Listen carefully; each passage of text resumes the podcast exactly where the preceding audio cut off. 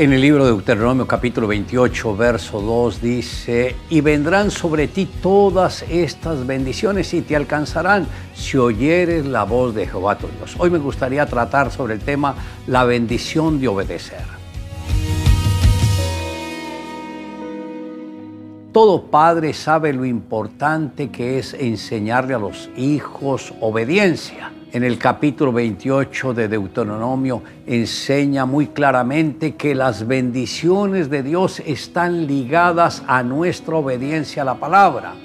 Cuando comprendemos la importancia de la obediencia y la aplicamos a nuestras vidas, podremos disfrutar de esas bendiciones. Y parte de esa bendición es la protección el ángel de Jehová acampa alrededor de los que le temen y los defiende, dijo el salmista en el Salmo 34, verso 7. Cuando la palabra de Dios ha sido sembrada en nuestros corazones, se transforma en una protección contra los pensamientos negativos de enfermedad, de escasez. Cuando pasamos tiempo en su palabra, recibimos la convicción que el ángel del Señor siempre nos protege. En segundo lugar, redención. Jehová redime el alma de sus siervos y no serán condenados cuantos en él confían. Esto está en el Salmo 34, verso 22. La sangre de Jesús nos redimió del poder del enemigo. Ya no estamos bajo el dominio del adversario ni del tirano como lo declara la palabra. ¿Será quitado el botín al valiente? ¿Será rescatado el cautivo de un tirano? Pero así dice Jehová, ciertamente el cautivo será rescatado del valiente y el botín será arrebatado del tirano y tu pleito yo lo defenderé y yo salvaré a tus hijos. Esto está en Isaías capítulo 49, versos 24 y 25.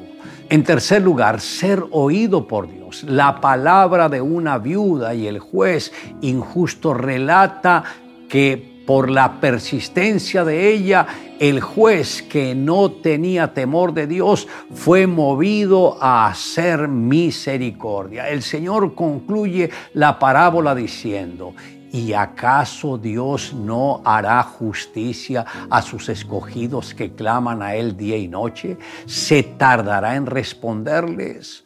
Os digo que pronto les hará justicia, pero cuando venga el Hijo del Hombre, hallará fe en la tierra. Esto está en Lucas capítulo 18, versos 7 y 8.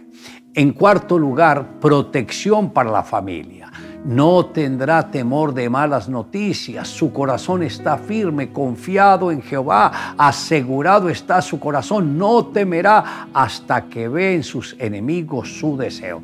Esto está en el Salmo 112, versos 7 y 8. Cuando una persona pone su confianza en el Señor, en su corazón tiene plena seguridad de que Dios cuidará su familia. Como consecuencia, siendo hijo, disfrutará de sus padres. Siendo padre, disfrutará de sus hijos. Siendo esposo, se deleitará con la mujer que el Señor le dio.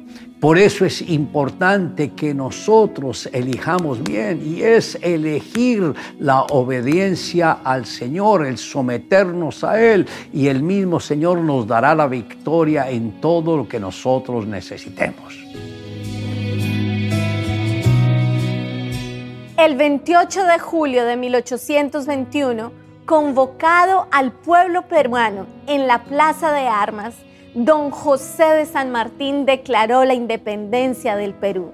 San Martín decía, el libertador que luchó por la libertad física temporal, Dios defiende la justicia de esa causa porque nos creó con libre albedrío. Pero eso, ¿qué quiere decir? Que podemos optar por rechazar la independencia del dominio del pecado que ganó para nosotros su Hijo Jesucristo, el libertador que luchó por nuestra libertad espiritual eterna. Por los méritos de Cristo, hagamos nuestra esta victoria declarando, yo desde este momento soy libre espiritualmente de mi propia voluntad y por la voluntad de Dios. Viva la independencia del dominio del pecado. Viva la libertad espiritual. Viva la patria celestial. Le invito a que me acompañe en la siguiente oración. Amado Dios, gracias por tu bondad y por tu misericordia. Gracias porque nos escogiste cuando estábamos lejos de ti. Todo esto tú lo habías preparado, Señor. La manera como llegamos a ti, como la palabra llegó a nuestras manos, cómo pudimos entender tu palabra. Y lo importante es que nosotros te aceptamos a ti desde un principio y siempre hemos dependido de ti. Te amamos Dios en Cristo Jesús. Amén. Declare juntamente conmigo, vendrán sobre ti todas estas bendiciones y te alcanzarán si oyeres la voz de Jehová tu Dios.